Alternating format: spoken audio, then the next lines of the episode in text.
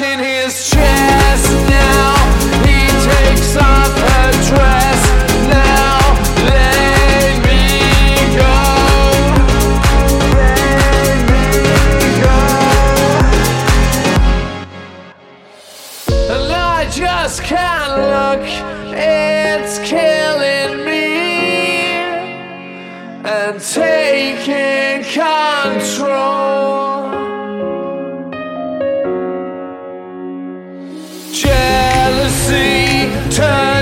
saints into the sea, swimming through sick lullaby.